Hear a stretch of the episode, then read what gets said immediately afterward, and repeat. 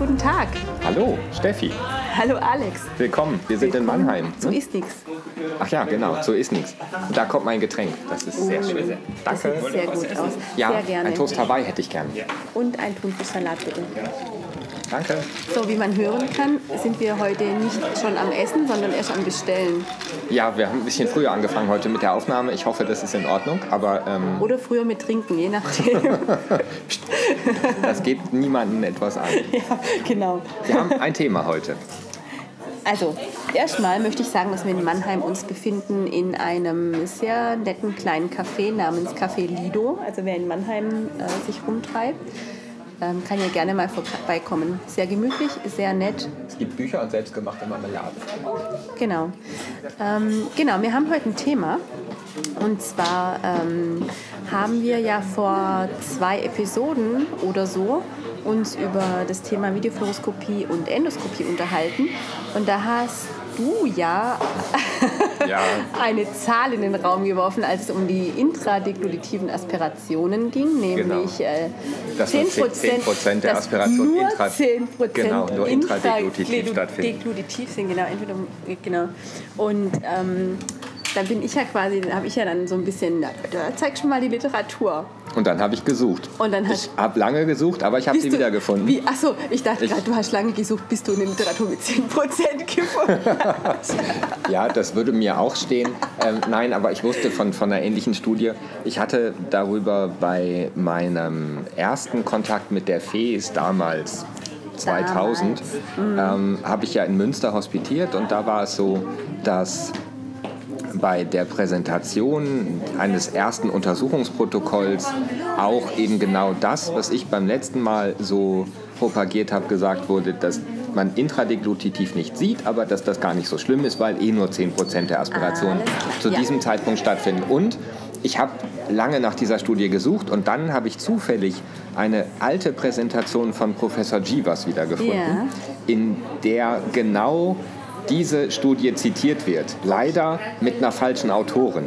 Ah, Aber das okay. Jahr stimmte. Und dann habe ich trotzdem mit der, nach der Autorin und dem Jahr gesucht und dann habe ich äh, bei PubMed das Ganze doch gefunden, Okay. ähm, aber als Zweitautorin. Das war die Ah, Autorin, okay. die Chivas angegeben hatte, war nur die Zweitautorin. Aber das ist die Studie, die wir im Artikel verlinken Genau. und die ihr da leider nicht als Volltext, aber ähm, wenn ihr Zugriff auf äh, Volltexte habt, dann könnt ihr euch die runterladen. Ansonsten haben wir sie auch als Volltext. gab es die als Volltext?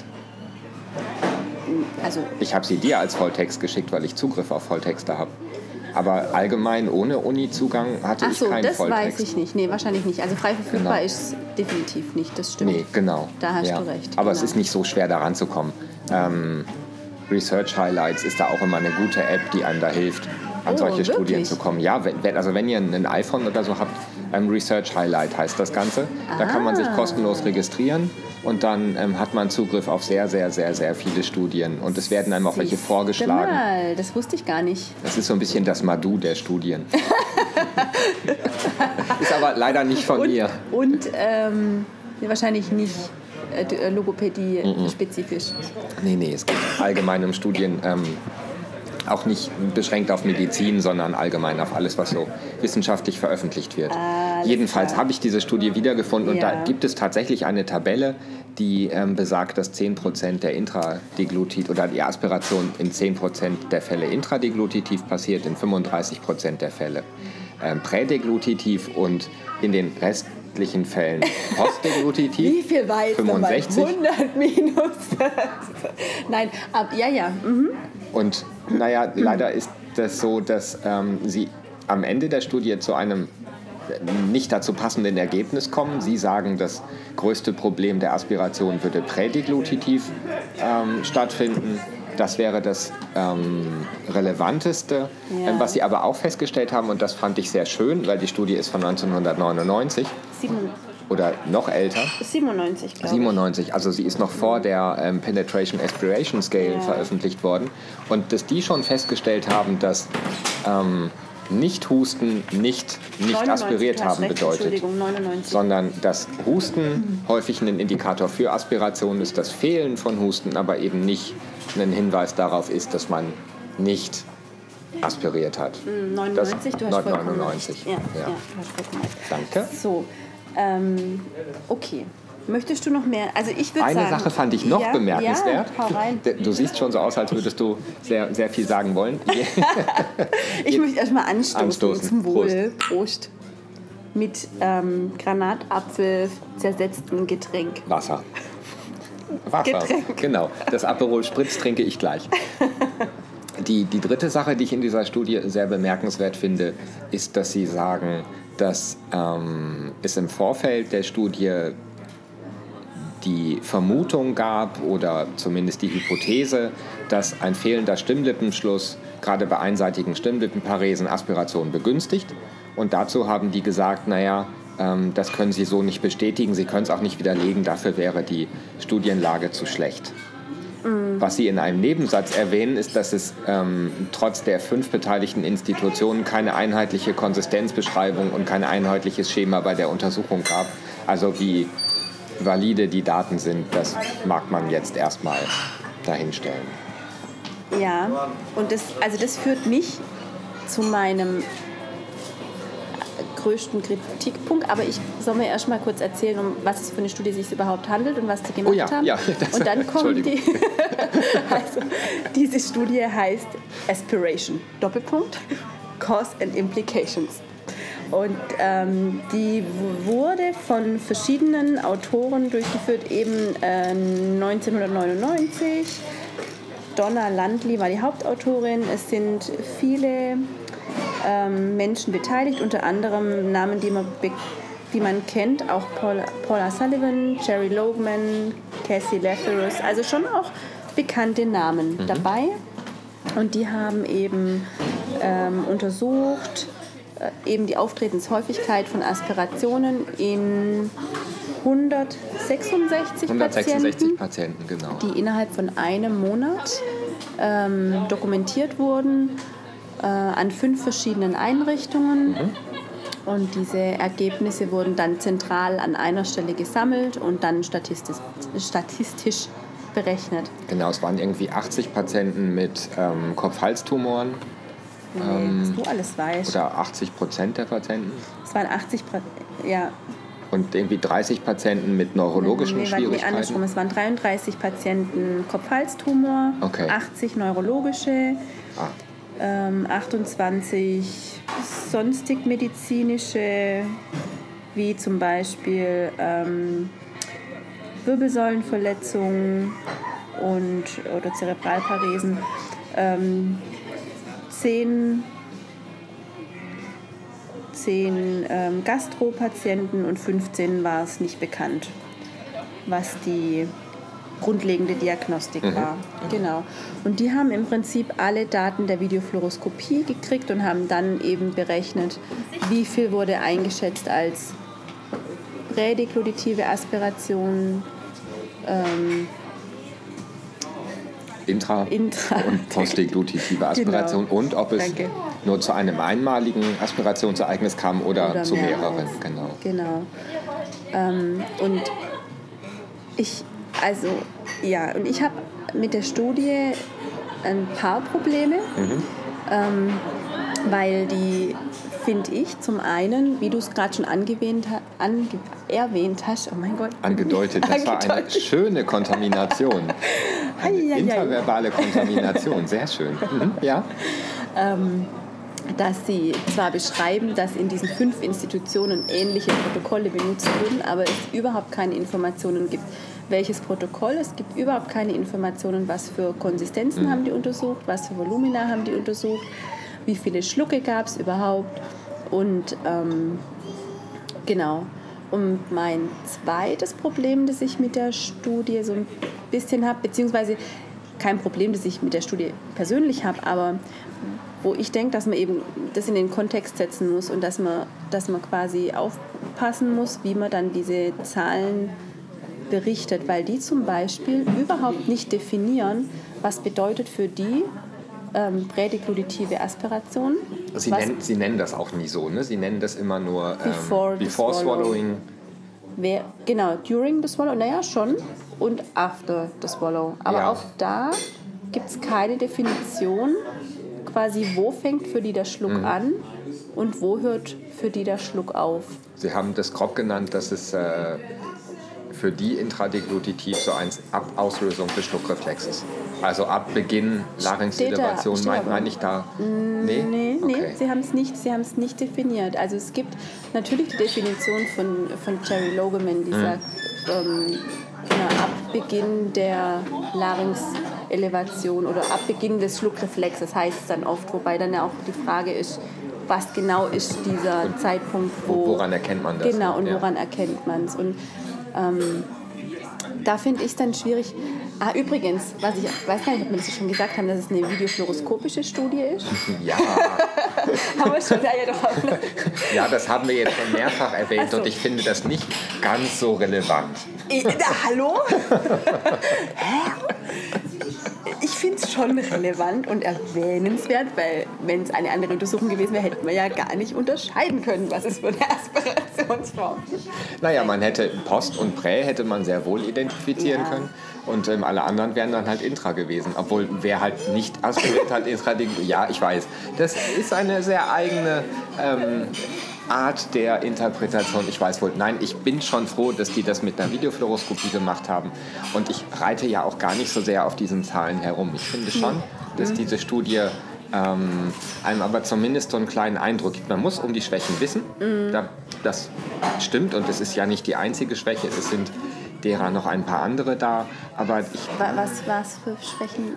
naja, einmal auch, dass ähm, sie teilweise die Ergebnisse von den Untersuchern haben auswerten lassen und teilweise aber auch die ähm, Ergebnisse zentral gesammelt haben. Also auch da kann es in Bezug auf die ähm, Ergebnissicherung einer einzelnen Untersuchung durchaus schon zu Unterschieden. Die haben, glaube ich, wenn ich es richtig verstanden habe, ähm, alle Ergebnisse ausgewertet bekommen und nur zur, zur Berechnung Nur zu- gesammelt. okay. Aber ähm, da, das finde ich auch eine, eine Schwierigkeit. Die haben gar nicht überprüft, also sie haben keine Reliabilitätsmessungen gemacht, also die haben nicht bestimmte Videos nochmal von jemand anderem untersuchen lassen oder auswerten lassen, also eine Inter-Rater-Reliabilität, um zu gucken, sehen die ungefähr das Gleiche und klassifizieren die das Gleiche für eine ähm, prä-, intra- und postgluditive Aspiration.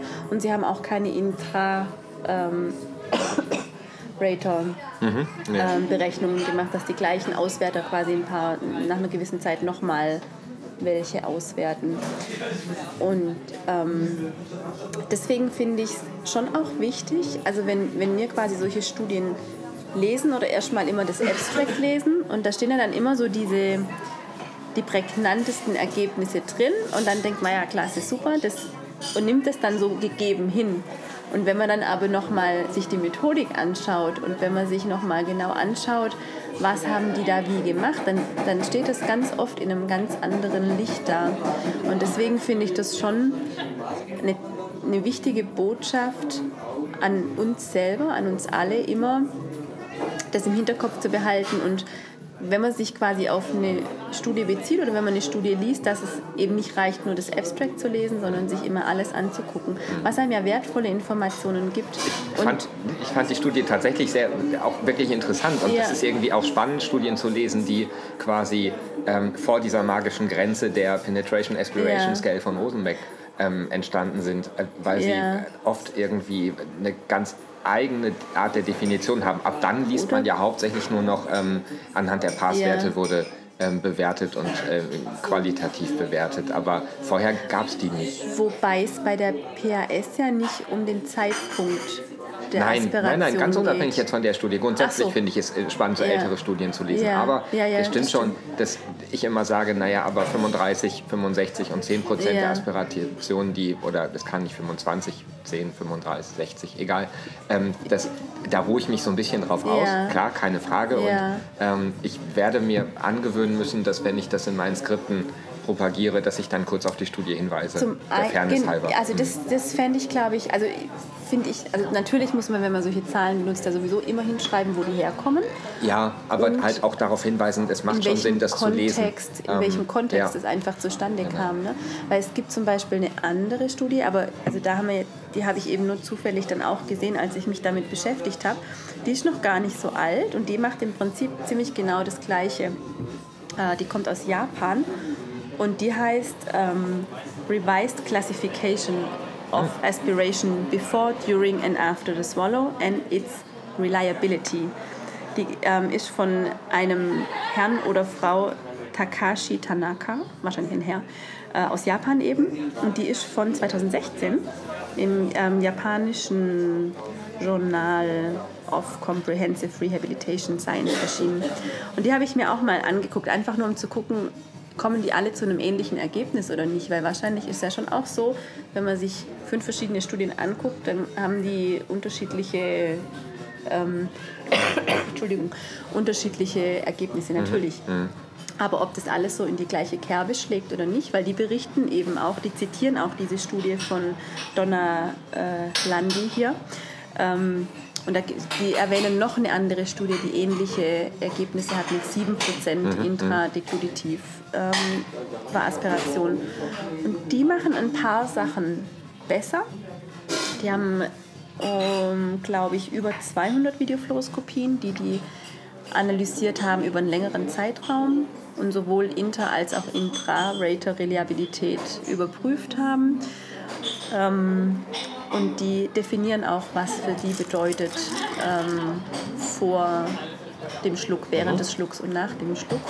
Und beschreiben auch, dass es auch unterschiedliche Definitionen gibt. Also bei Jerry Logan eben beginnt dieses während des Schlucks ab dem Zeitpunkt, wo ähm, die wo der Reflex auslöst. Ne? Der Reflex oder die Schluckinitiierung beginnt. Das heißt, beginnende ähm, hyolaryngeale Komplexverlagerung.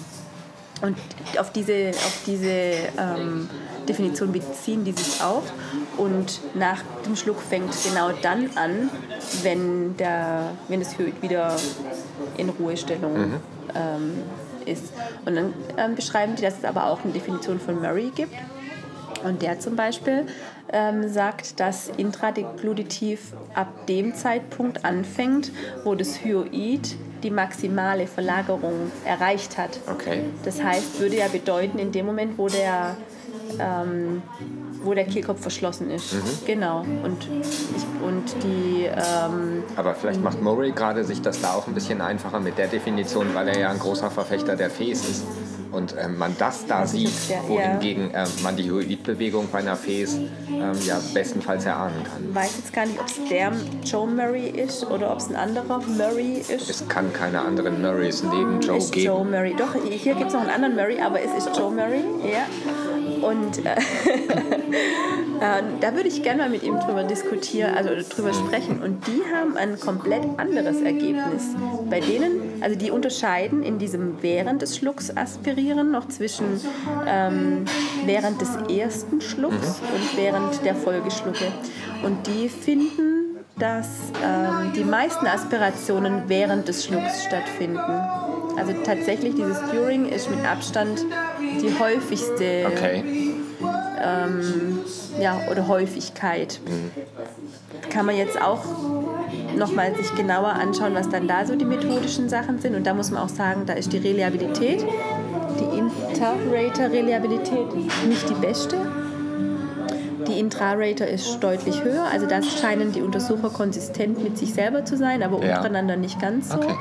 Aber trotz allem, also einfach auch nochmal, um darauf quasi ja, sich oder hinzuweisen, wie wichtig es tatsächlich ist, sich nicht nur eine Zahl aus einem äh, Dings zu nehmen, sondern dann zu gucken, wie und was, weil ja.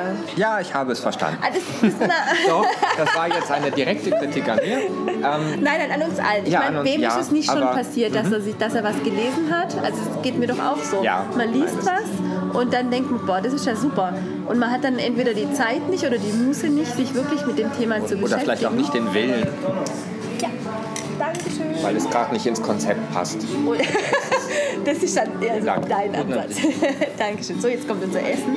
Genau, das macht aber nichts. Die Musik wird eh gerade ein bisschen lauter und ihr hört uns wahrscheinlich sowieso nicht mehr, von daher. Soll ich mal fragen, ob Sie die Musik ein wenig leiser machen können? Ich weiß nicht, das ist vielleicht, ähm, wäre es gar nicht so das Allerschlechteste. Weil dann, ähm, wollen wir kurz wir würden dann jetzt eine kurze Pause ja, machen. Wir, wir, drücken mal auf Pause. Bis später. Bis.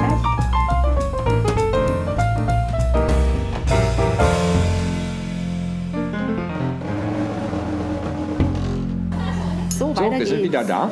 Mit frischem Essen. Lass es dir schmecken. Guten Appetit. Du Guten hast Appetit. einen Salat mit Delfin, habe ich gehört. Ja. Mmh. Thunfischsalat mit Eiern und Oliven und Tomaten. Und ich habe einen Toast Hawaii. Da muss ich jetzt, glaube ich, niemandem verraten, was da drauf ist. Lecker. Sehr lecker. Ja, auf jeden Fall. Ähm, nee, was ich sagen wollte, ist, natürlich ist mir das auch schon passiert, dass ich mir was durchgelesen habe und es dann irgendwie abgespeichert habe und dann entweder von jemandem konfrontiert wurde oder mich selber dann irgendwann konfrontiert habe und einfach gemerkt habe, nee, das geht einfach so nicht. Und ich ähm, finde es einfach ganz arg wichtig, dass man, dass man ähm, ah, nur 20 Minuten macht die Musik leiser. okay. ähm, ja, dass man einfach äh, genau sich damit beschäftigt, bevor man darauf referiert oder es einfach in den Kontext setzt. Man kann das ja auch sagen. Ja. Das ist ja überhaupt gar kein Problem. Dafür ist, sind, die, sind die Studien ja auch da. Und ich finde es auch wichtig, die Sachen zu berichten, die dann unter Umständen nicht ganz optimal sind, weil es auch wichtige Ergebnisse liefert. Wobei ich gestehen muss, es ist so lecker, wenn es darum geht, die Geschäftsführung davon zu überzeugen, ein neues Fäßgerät zu kaufen. Dann werde ich auch in Zukunft mit dieser Studie ohne Kontext um die Ecke kommen, um denen zu sagen, ich hätte gern das Fäßgerät und denen zu Ich habe erklären, eine bessere Idee. warum ich das Fäßgerät haben möchte. Ich habe die, ich habe, du solltest die Studie im, Dankeschön, du solltest die Studie im Kontext ähm, deiner Geschäftsführung um die Ohren werfen Dann und ich am Ende begründen, dass du ein Vi- Videofluoroskopie. Ja, natürlich. Ja, aber wir haben, ja, Natürlich. wir haben ja einen Videofluoroskop. Wir haben nur keinen Arzt, der die Untersuchung begleiten möchte. Also Sie würden uns den Raum zur Verfügung stellen ab 19 Uhr und dann könnten wir machen, was wir wollten. Wir müssten halt nur eigenes Personal ran schaffen. Oder, einen eigenen, oder ein eigenes Röntgengerät dann doch anschaffen. Dann könnt ihr immer ran, wann immer ihr wollt. Ja, wobei wir dann ja auch einen Radiologen bräuchten. Ja, Oder? Ja, ja, ja. Das kriegt man hin. Nein, nein. Also ich will noch ein paar Fäßgeräte. Ähm, ich bin nämlich nächste Woche auch in Tulln ähm, zu einem Fäßkurs. Und ähm, ich, ich möchte weiter die Fäß machen. Ich werde nicht mehr so lange arbeiten müssen. Ich mache weiter die Fäß. Weil ja nur 10% der Aspirationen intradeglutitiv stattfinden. Oh Mann. Hm. Jetzt wollte ich gerade sagen, ich will dich ja auch nicht von der Fes abbringen, aber das überlege ich mir. Das wäre sonst zu langweilig. Ähm, Ich wäre sehr gerne bei Andreas Videofluoroskopiekurs dabei gewesen jetzt ähm, dieser Tage. der bombastisch war. Das glaube ich, aber ich, es hat zeitlich einfach nicht Ja. gepasst. Aber mh, zum Thema Videofluoroskopie habe ich jetzt gerade erfahren, dass wir wahrscheinlich im Jahr 2019, was ja noch ewig, ewig weit hin ist, ähm, eine Veranstaltung machen können mit äh, Thementage Videofluoroskopie. Das heißt, da kann ich dann kommen. Da gibt es auch schön. ganz viele Radiologen. Wenn, wenn ich mich dann gleich wieder als erstes anmelden darf, allerdings möchte ich diesmal kein Blümchen. Ah, schade. Mhm. Braucht man da Kontext? Nein, Okay. Aber das lassen wir so im Raum stehen. Ich möchte noch mal ganz kurz auf die Studie zu sprechen kommen. Ähm, oder nicht auf die Studie, aber auf, auf den Inhalt der Studie, was ich ja schon auch faszinierend finde, oder nicht faszinierend, ähm, wenn es um dieses Thema intradeglutive Aspiration geht. Mm. Und ich bin dann bei diesen beiden Definitionen drüber gestolpert, als es darum ging, ähm, eben den, den Beginn dieser während des Schlucks Aspiration zu werten, in dem Moment, wo, die, wo das Hyoid an seiner Maximalposition verlagert ist. Ich finde es von der Idee gar nicht so verkehrt, weil du dann wirklich die Aspirationen kriegst, quasi, wo dann ein ähm, nicht suffizienter Larynxverschluss verantwortlich ist dafür. Und wenn du es ab dem Zeitpunkt misch oder definierst, ab dem Moment, wo der, die Schluckinitiierung beginnt, da kann man unter Umständen einfach vorher eingelaufenes Material, das dann durch diesen Larynxverschluss noch mit reingedrückt wird oder durch diese Schluckbewegung, wird er dann auch als während des Schlucks gewertet, mhm. aber das Material ist einfach schon zu früh im, im, im äh, Rachen mit drin. Deswegen finde ich das durchaus ähm, diskussionswert, sich darüber Gedanken zu machen, was sagt uns eigentlich die intradekluditive Aspiration eigentlich? Soll die uns ja nur sagen, hey, der Larynxverschluss ist nicht ausreichend und irgendwas passt da nicht. Das fand ich schon, schon nochmal einen guten, einen guten Reminder quasi. Mhm. Ähm, was sagen uns diese einzelnen Aspirationsformen ja. überhaupt? Und welche und Konsequenzen? Wie, und wie wichtig sind eigentlich Begrifflichkeiten wie intra, prä oder postdiglutitiv? Ist es nicht sinnvoller, tatsächlich nur das zu beschreiben, was man sieht und dann in einen zeitlichen Ablauf zu bringen? Oder zu, sagen, zu definieren einfach. Ja, während das und das passierte oder während der Epiglottis-Invasion oder mhm. dann ist das und das passiert. Ähm, oder es halt dann jedes Mal auch neu zu definieren, ähm, so wie ja ich weiß nicht, wie ihr das bei euren ähm, Videofluoroskopie-Dokumenten macht, aber ähm, wenn wir unseren Ärzten einen Bericht schreiben für eine FES, dann verwenden wir gerne Begrifflichkeiten wie Yale Scale, ähm, Penetration Aspiration Scale, ähm, Sekretmanagement nach Murray und so weiter. Und da schreiben wir auch wirklich nur eine einfache Zahl in unseren Bericht weil es kürzer ist, weil unser Bericht nach Möglichkeit nicht länger sein sollte als zwei DIN A4 Seiten. Mhm. Und es gibt so einen ausgesprochen langen Appendix, mhm wo dann die ganzen Werte definiert sind. Mhm. Auch Residuen beschreiben wir nur als zwischen 1 und 9. Und okay. dann müssen die Ärzte halt in einem Bild nachgucken, wo 9 ist. Mhm. Ähm, ah, so, so eine, von der Lokalisation. Genau, von der Lokalisation der Residuen. Und von daher finde ich, könnte man in diesem Zuge auch so vermeintlich feststehende Begriffe wie Posteglutitiv mhm. oder Larynxelevation. Larynxelevation ist ja genau genommen auch nur eine, eine Krückenbeschreibung. Mhm.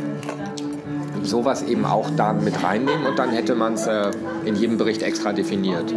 Und jeder, Aber der den Bericht dann liest, könnte nachlesen, was meinten der Alex eigentlich damit, wenn er sagt, der Patient penetriert posteglutitiv. Und was glaubst du, wie viele von den Ärzten oder überhaupt von oder den Therapeuten oder wer auch immer würde es nachlesen? Alle. Jetzt seht ihr mich nicht grinsen, aber ähm, natürlich ist es ein Argument zu sagen, aber das liest eh keiner, aber dann müsste man gar nichts mehr schreiben. Nee, oder so verständlich, dass man es halt dass man die Informationen aus den Berichten auch kriegt. Ja. Ich meine, die Ärzte, die sind ja lang, also viele, viele Ärzte, also ich möchte jetzt nicht alle Ärzte über einen Kamm scheren, aber viele Ärzte, die interessiert am Ende vom Tag auch nur, hat er aspiriert, ja oder nein. Ja, die lesen so, nur unsere Zusammenfassung und, und, genau genommen lesen, lesen die nur unsere Empfehlungen mhm. und da steht dann irgendwie FUES von äh, 1, äh, Nasensonde. Mhm. Fertig. Was ich aber auch eben nochmal ein schönes Fazit von dem Artikel finde, und das spielt mir halt einfach so in, oder in, mein, in meine Überzeugung hinein, dass ähm, man um quasi eine adäquate Therapieplanung machen zu können, einfach wissen muss, was da genau mhm. passiert. Und, ähm, und da waren die schon vor 20 Jahren im Prinzip mhm. auch schon auf dem Stand, gell? Das ist schon. Da gab es das FES-Protokoll noch gar nicht. Ja. Und das ist, glaube ich, von 99. Ja, aber auch, aber auch da bin ich nach wie vor skeptisch, wenn es darum geht, auf Grundlage der FES eine wirklich adäquate Therapieplanung zu machen. Ich glaube nicht, dass das möglich ist. Hm weil du beispielsweise, wenn du jetzt zum Beispiel ein äh, Einlaufen vor, also prädikutives Pooling siehst in den Rachen, siehst du ja nicht, liegt es daran, dass es ein verzögerter Schluckreflex ist und eine verzögerte Auslösung ist, oder liegt es daran, dass die Zunge den Bolus nicht gut halten kann? Mhm. Also ein eingeschränkter glossophilarer Abschluss. Mhm. Und es sind ja grundsätzlich unterschiedliche Therapieansätze. Mhm. Und so. Du würdest bei deiner Videofluoroskopie genau genommen bei einer Standarduntersuchung nicht sehen, ob der Patient auf der rechten oder auf der linken Seite seine Residuen hat im Doch. Sinus periformis. Weil ich ja immer noch eine AP-Untersuchung mache. PA. Von vorne nach hinten. Wie viele machen das? Also im Standardprotokoll ist mit drin. Dann sind wir wieder bei der Frage, also Standardprotokoll MBS INP zum Beispiel, kann ich jetzt sagen. Ähm, selbstverständlich ist es da auch die Schwierigkeit, ähm, was die technischen Möglichkeiten angeht, wenn du einen Pflegerollstuhl hast und man den nicht gut um 90 Grad drehen kann und so weiter. Selbstverständlich hat Oder auf einer Stroke Unit. Auf einer Stroke Unit ein Patient, der kommt irgendwie um 10, braucht um 11 seine Medikamente und der Arzt sagt, bis um halb 11 brauche ich ein Ergebnis. Es ist aber schon 9.55 Uhr. Äh, das ja, ja. Also ich möchte gar nicht die Fies angreifen. Das ist gar nicht Gut, der Punkt. Aber das klingt immer so. Aber nein, ich möchte nur, dass die Fies nicht für was gehandelt wird, was sie nicht ist. Also ich möchte, ich, die Fies ist sehr, sehr gut, um einen Status zu erkennen. Sind da Residuen? Sind da ähm, Aspirationen vor und nach dem Schluck? während des Schlucks kann man vielleicht manchmal erkennen, wenn noch, wenn noch was in der Trachea zu finden ist danach, wenn es nicht entfernt wurde. Setzt voraus, dass der Untersucher oder die Untersuchung auch tatsächlich nach jedem Schluck ein Close View macht, ja. was de facto nicht der Realität entspricht. Okay. Das machen nicht viele. Mhm. Aber um nochmal ganz kurz also auf die Residuen zu kommen äh, in der Videofluoroskopie. Ich kann zum Beispiel in der Videofluoroskopie dann Kompensationsmanöver ausprobieren und sehen, ob dann weniger Residuen da sind. Mhm. Ich weiß von der Seite nicht, ob es rechts oder links ist, ganz klar. Und ich sage, dass die Videofluoroskopie auch ihre Grenzen hat. Ja. Und ich sage auch nicht, dass, also wie gesagt, ich sage nicht, das eine ist besser wie das andere, aber man muss sich der, der Fähigkeiten oder der Möglichkeiten und der ja, Grenzen bewusst sein. Und ich, man muss einfach wissen oder eben wissen, was man nicht weiß und was das Instrument leisten kann und was es nicht leisten ja, kann. Das stimmt. So. Und deswegen möchte ich also gar nicht, ich, die, die Fies, ich wir benutzen die auch. Ich habe ja auch schon mehrfach mhm. erwähnt, ich würde natürlich gerne eine Videofluoroskopie im Hause haben. Mhm. Aber die Wahrscheinlichkeit, das zu etablieren, geht gegen Minus unendlich. Aber die Möglichkeit, noch vier neue Endoskoptürme zu kaufen, ist sehr realistisch. Aber auch weil du quasi, ja, das ist auch alles, alles in Ordnung. Weil du aber wahrscheinlich auch öfters an die Tür klopfst und sagst, wir brauchen Fies äh, oder Endoskope und weniger oft in der Radiologie, Radiologie bist und denen sagst, hey, kann ich euch mal was über Videofluoroskopie erzählen? Das ist ein ziemlich cooles Verfahren. Eigentlich können wir da voll cool zusammenarbeiten. Mhm. Also wäre es nicht die also woran liegt es? Klar, die Verfügbarkeit ist nicht da, das höre ich ganz oft und das stimmt auch. Es ist einfach schwierig. Aber sollte dann die Konsequenz sein, zu sagen, gut, dann fokussiere ich mich auf das andere? Oder sollte die Konsequenz sein, zu sagen, was können wir tun, um für unsere Patienten das ein weiteres sehr gutes ähm, Verfahren zu ermöglichen? Ja, das ist bei uns im Haus wäre die einzige Möglichkeit, zusätzliche Fäßgeräte zu kaufen. Die Wahrscheinlichkeit, dass wir mit der Videofluoroskopie anfangen, ist aufgrund von unterschiedlichen beteiligten Personen, Kliniken, ähm, technischen Hürden, organisatorischen Hürden ähm, einfach nicht realistisch. Oft sind die Hürden gar nicht so hoch, wie man, Doch, die, denkt. Also gerade bei uns im Haus ja. sind die Hürden so hoch, ähm, ja, dass sie äh, schon damit beginnen, dass man mich nicht mehr zurückruft. Mhm. Und dass man mich offensichtlich auf irgendeine E-Mail-Blockliste gesetzt hat in bestimmten Positionen, in bestimmten Kliniken ähm, und nicht mit mir redet. Ähm, von daher, ähm, bei uns im Haus werde ich jetzt einfach die Fäs noch ein bisschen ausbauen. Dafür ja. ist wahrscheinlich Geld da, mhm. was auch ein bisschen daran liegt, dass man das ambulant besser abrechnen kann ähm, im Rahmen einer Parkinson-Ambulanz. Mhm. Ähm, das Geld für die ähm, Videofluoroskopie bei uns im Haus würden nämlich dann die Radiologen einstreichen, ähm, trotz der Beteiligung neurologischer Logopädin, mhm. Logopädin. Und meine Arbeitskraft, da finde ich, das sieht meine Direktorin ganz zu Recht, ähm, wird sie gewinnbringend einsetzen und nicht ja. irgendein anderer mhm. Direktor. Von daher, ähm, also es ist durchaus so, dass es aufgrund von organisatorischen Strukturen und Hürden manchmal wirklich einfacher ist, eine FES zu etablieren und ich ganz oft E-Mails bekomme von Leuten, die irgendeine bildgebende Diagnostik einführen möchten, die sich wünschen, dass sie es endlich können in der Klinik ja. und wo man ähm, schon bei den Kosten für das Endoskop, also jetzt mal nur das Endoskop und dann nehmen wir noch ein Fieberendoskop mit 4000 Euro, mhm. das schlicht nicht abbildbar ist, wie die dann in Neudeutsch sagen. Und dann gibt es halt nichts. Und wenn man sagt, naja, ähm, dann hätten wir jetzt hier gerne aber so einen C-Bogen, dann lachen die. Dann lachen die wirklich laut. Die, Von den Anschaffungskosten, also ich kann dir jetzt nicht genaue Preise nennen, aber ich, also ich habe jetzt schon von mehreren Seiten gehört, so wahnsinnige Unterschiede ist nicht und meistens sind diese Geräte ja auch vorhanden in Kliniken. In Reha-Einrichtungen jetzt eher weniger. Genau, aber es geht ja vornehmlich um die Reha-Kliniken. Eine Akutklinik hat natürlich immer irgendwo einen C-Bogen rumstehen, meistens ja sogar ein ausgemustertes Modell irgendwo im Keller, das äh, nicht mehr eingesetzt wird, weil es noch dunkelgrau und nicht weiß ist.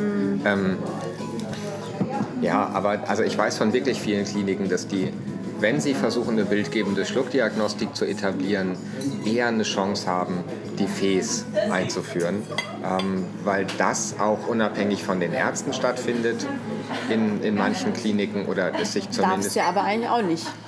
Unabhängig im Sinne von, dass der Arzt nicht aktuell bei der. Untersuchung beteiligt sein muss. Das ist schon ein großer Vorteil. Und dem Radiologen bei einer Videofluoroskopie zu sagen, ach, geh mal ein Käffchen trinken, bleib aber auf der Station, ähm, das ist gerade, wenn man es neu etabliert, vielleicht noch ein bisschen schwieriger. Wenn das erstmal eingespielt ist, ich weiß nicht, wie ist es bei euch? Ist der Radiologe wirklich immer mit im Raum? Derzeit ja. Wir hatten mal eine ganze Zeit ein, äh, eine Phase, wo die in Rufbereitschaft waren und wo die MTRAs durchleuchtet haben. Das ist zurzeit nicht so. Ähm, aber grundsätzlich könnte man sich das ähnlich vorstellen vom, vom Prozedere her. Also das ist unüblich und wahrscheinlich bräuchten dann eben analog zum äh, FIS-Zertifikat die Sprachtherapeut oder wie auch immer, bräuchten wir dann eben noch zusätzlich irgendwelche ähm, Strahlenschutz, Das, auch also, immer, ja, äh, genau, diese ganzen Röntgengeschichten. Oder, ähm, was ja aber auch in Ordnung ist. Also ich finde, wenn man mit diesem Gerät arbeitet, dann Da muss man, muss man ja. sich auch damit auskennen. Genau. Aber das ist ja vom Aufwand her nicht aufwendiger wie fies zu lernen, zum Mhm. Nee, Beispiel. nee. Aber ich, natürlich ist es so, dass, es, dass die Strukturen häufig schwieriger sind, weil die Radiologen da einfach ihren, ihren Fuß drauf haben. Aber ich habe jetzt schon auch wirklich von einigen Seiten gehört, wenn man da hingeht und im, im Sinne einer guten Zusammenarbeit versucht, mit denen zu sprechen, dass das durchaus überraschend positive Ergebnisse liefern Ja. kann.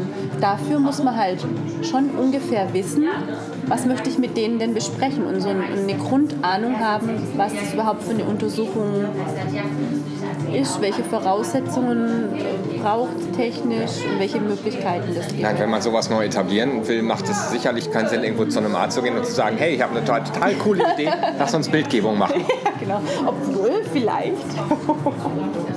Ich habe äh, mir kürzlich erst noch mal wieder von dem Oberarzt erzählen lassen müssen, dass er ja tausend Projekte hat und ich nur ein paar und dann könnte ich den ganzen ähm, Verwaltungsaufwand ja machen. Ach so, ja klar. Das ist ja auch eine beliebte Sichtweise. Und ähm, auf der anderen Seite ist es ganz zu Recht so, dass wenn man so eine Geschichte, so wie wir jetzt die Schluckambulanz in Mainz aufbauen wollen, ähm, dann muss man auch ein bisschen in Vorleistung gehen. Und da muss man ein bisschen Ja, arbeiten. Das klar. geht mit Arbeitszeit und Arbeitskraft, Klar. die man investiert. Und dann macht es halt auch ein bisschen Arbeit, so ein Konzept zusammenzustöpseln. Aber Mhm. ohne so ein Konzept kann man halt auch niemandem sagen, hier, ähm, mach mal 70.000 Euro locker. Ja. Dann sagen die, ja, machen wir gerne. Für unsere Patienten ist das äh, kein Problem, aber wir müssen das dem wirtschaftlichen Vorstand irgendwie erklären. Ja, und das geht halt nicht mit, ähm, ist eine coole Sache. Ja. Das geht nur mit harten Zahlen. Ja. Und deswegen sitze ich dann jetzt halt noch so ein bisschen rum und schreibe Zahlen zusammen. Und das sind die fünf Endoskope, oder was? Ich hätte gern fünf, ja. Das liegt aber daran, dass bei uns im Haus ja maschinell gereinigt wird und das dauert Ja. halt einen Tag. Ja, ja. Und ähm, wenn ich fünf Untersuchungen am Tag machen möchte, brauche ich fünf Endoskope. Ja. Was aber ja auch ein kleiner Grund ist, warum ich ähm, so ein großer Freund der Fes bin.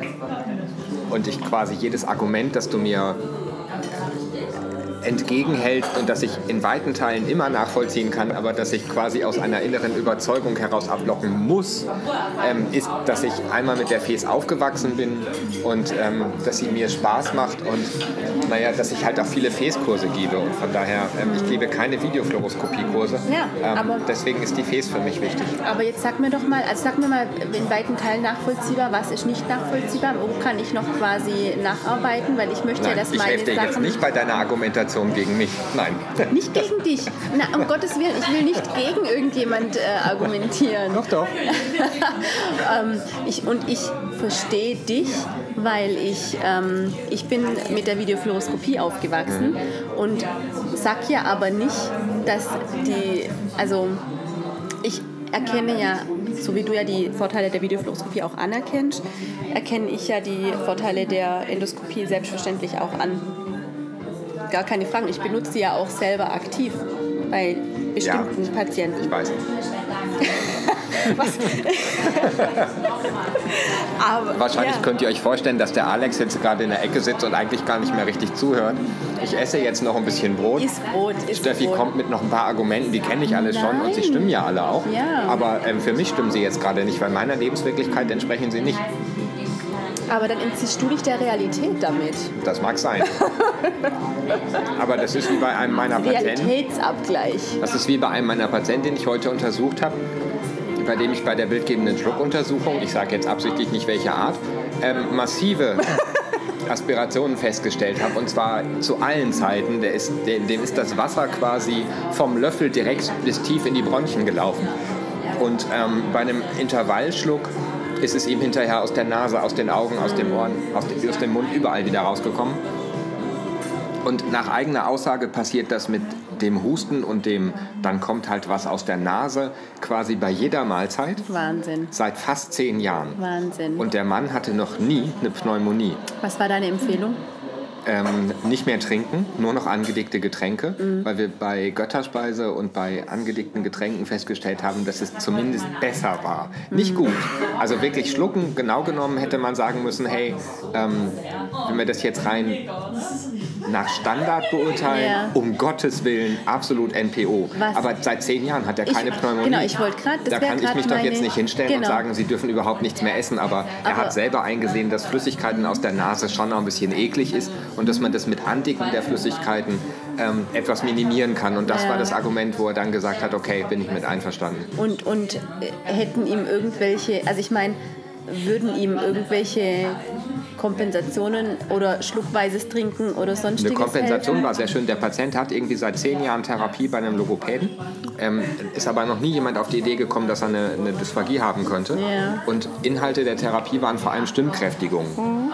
Was sich bei der Untersuchung wunderbar darin zeigte, dass er überhaupt keine Stimmlippenaktivität hatte, aber eine perfekte Taschenfaltenaktivität. Ah, okay. ja, also ich glaube, so ein Bild hätte man bei Joe Cocker auch gehabt. Mhm. Der hatte einen Glottisschluss, ja. aber noch bevor die Stimmlippen Lippen aktiv wurden, haben die Taschenfalten geschlossen. Okay. Von daher, ähm, ja. Es ist schon auch interessant, dass in, in, ich weiß nicht, ob das so ein typisch deutsches Phänomen ist oder ganz häufig, dann ist ja quasi die erste Maßnahme die Anpassung der Kosten. Ne? Ja, ich und weiß. Hm. Vielleicht, ich meine, wenn der seit zehn Jahren gut fährt und trinkt, wäre es ja vielleicht auch eine Möglichkeit, also nicht jetzt mit dem Patienten, aber interessanterweise geht man immer erst auf Andickung und es läuft dann. Ich bin kein so großer Freund von Andicken. Ja. Also ich dicke nicht per se an, okay. aber mhm. Flüssigkeiten aus der Nase und die aus dem Mund wieder raussprudeln durch das Husten. Ähm, wenn man da mit vergleichsweise einfachen Sachen, wie der trinkt halt kein Wasser mehr, sondern ähm, Pfirsichnektar. Ähm, der lässt das, den Apfelsaft weg und trinkt dafür eher ähm, Erdbeernektar. Ja. Das erinnert mich ganz arg mit diesem Wasser aus der Nase an einen Patient, den ähm, die Megili Hackaby mal vorgestellt hat, ähm, wo es darum ging, eben zu erkennen. Und da hat sie eben auch gemeint, völlig zu Recht, das ist eine, auch eine Einschränkung der Videofluoroskopie, dass du im Prinzip ja gar nicht weißt, warum kam es jetzt aus der Nase. Mhm. Kam das durch das Husten aus der Nase wieder zurück mhm. oder war es so ein dyskoordinierter Schluck, ähm, dass es eben wieder nach oben, mhm. also eine nasale Regurgitation war. Und das sieht man ja in der Videofluoroskopie in dem Maß jetzt nicht, weil du ja im Prinzip nicht, nicht unterscheiden kannst, weil das ja so feine Bewegungen sind. Ist jetzt ja. ein schwacher Schluck oder ein dyskoordinierter Schluck unter Umständen. Da kann ja dann im Prinzip auch nur noch die Manometrie helfen, mhm. um, äh, um, um diese Sequenzierung darzustellen. Von dem her hat dann natürlich die Videofluoroskopie auch ihre Grenzen. Und ja. Ähm, ja, man muss halt einfach drum wissen und man muss einfach es in den Kontext setzen. Darum geht es ja. Aber ähm, schon interessant, dass dann ganz oft das, ich habe das auch in, in Irland gehört, da ist auch Andicken, also es wird da als das, das Mittel der Wahl benutzt, bevor man erstmal diese ganzen, wenn das, also wenn das kognitiv fitte Patienten sind oder wie auch immer, ähm, Haltungsänderungen. Und, und, normalerweise würde man ja sagen, dass Haltungsänderungen immer der erste Schritt sind und nur wenn die auch nicht funktionieren, dann kommt ähm, die Kostanpassung. Kommt die harten Bandagen, ja, das stimmt schon. Mhm. Mhm. Aber ich meine, gut, wenn es nicht geht, dann geht es nicht. Und ich, wenn ich in einer Untersuchung sehe, dass ähm, dass die angedickten Flüssigkeiten signifikant besser sind, dann mache ich das Und dazu auch. kommt, dass dieser Patient durch seinen PSP Aber auch schon, sagen wir, was so Kooperationsbereitschaft und Verständnis für seine Situation nicht so gut war. Und mhm. da war es einfacher, jetzt irgendwie zu sagen, äh, wir müssen die Getränke andicken beispielsweise, yeah. als ihm zu sagen, dass er auf eine andere Art sitzen muss. Das konnte yeah. er nicht. Also er hat beispielsweise, als ich ihn einmal gebeten habe, einen Schwanenhals zu machen, weil ähm, ich sehen wollte, ob seine Glottis frei ist, weil ein Close View bei ihm aus anatomischen Gründen Morbus Bechterew und so nicht ging. Ähm, da hat er das mit einer solchen Inbrunst getan, dass er dabei fast aus dem Stuhl gehüpft wäre. Also er hat seine Arme nach hinten geworfen, seinen Kopf nach oben. Signalisiert aber zumindest Bereitschaft. Genau, aber er kam dann aus diesem Bewegungsmuster nicht mehr raus und dann blieb er da. Ähm, und dann habe ich gesagt, machen Sie ein Kinn mal, das Kinn mal zur Brust. Ging nicht. Dann saß er da zehn Minuten so und wir mussten die Untersuchung abbrechen. Und deswegen wollte ich da nach Möglichkeit in seinen Bewegungsablauf erstmal so nicht eingreifen, weil da ganz viel auch familiär, ähm, also das war schon mit durchdacht. Ich bin sonst ein großer Freund von ähm, am ehesten auch auf einer Stroke Unit mit supraglottischem Schlucken geht fast alles. Mhm.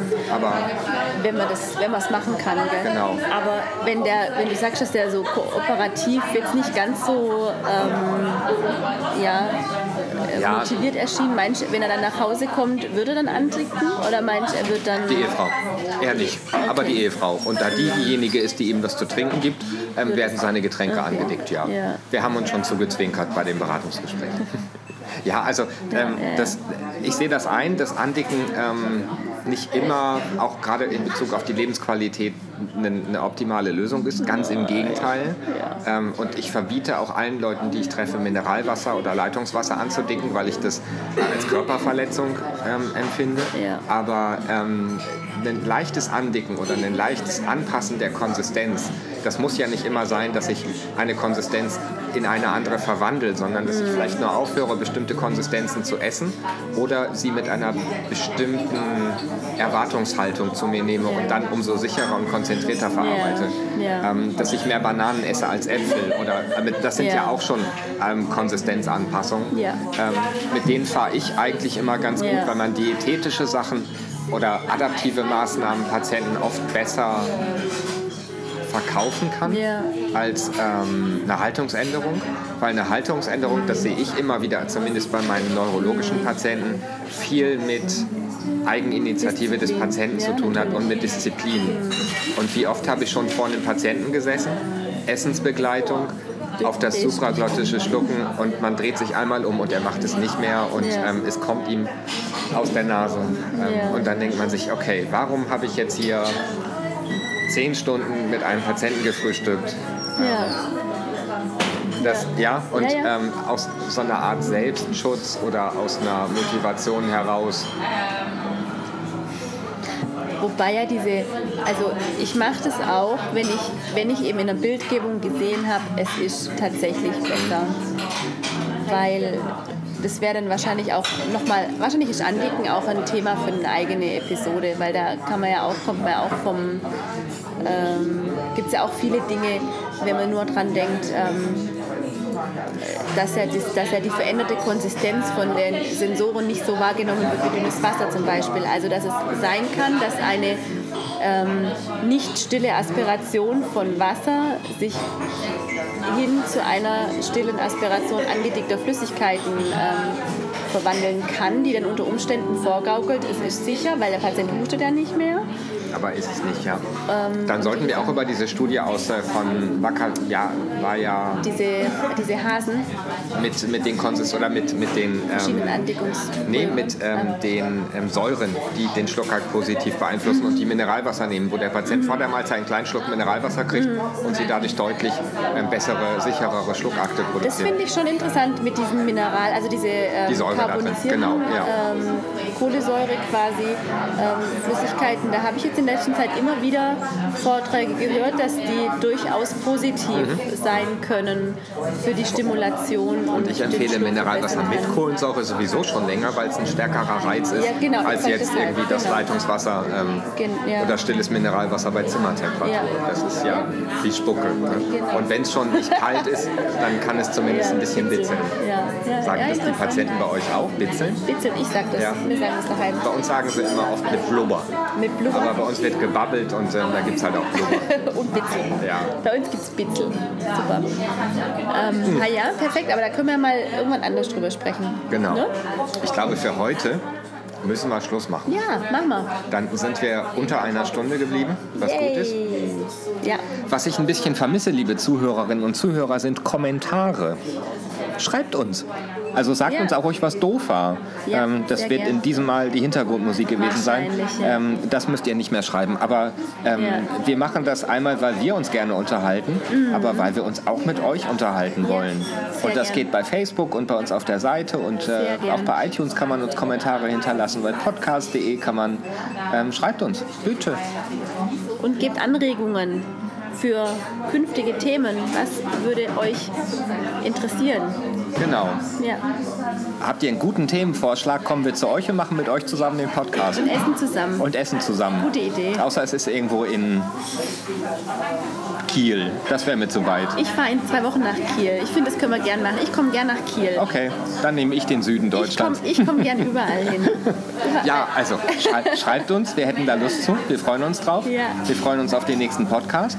Sehr gern. Ähm, Steffi, ich wünsche dir ganz viel Erfolg, in, wo auch immer du hinfährst. Nach Krefeld fahre ich Ah, zur Krefeld. Jahrestagung der Deutschen Biofeedback-Gesellschaft. Und ich wurde da eingeladen, um was über Biofeedback und Schlucken zu erzählen. Und ich fahre jetzt zu Freunden grillen und Gin trinken. So sind wir alle versorgt. Also, stay tuned. Stay hungry. Oder andersrum.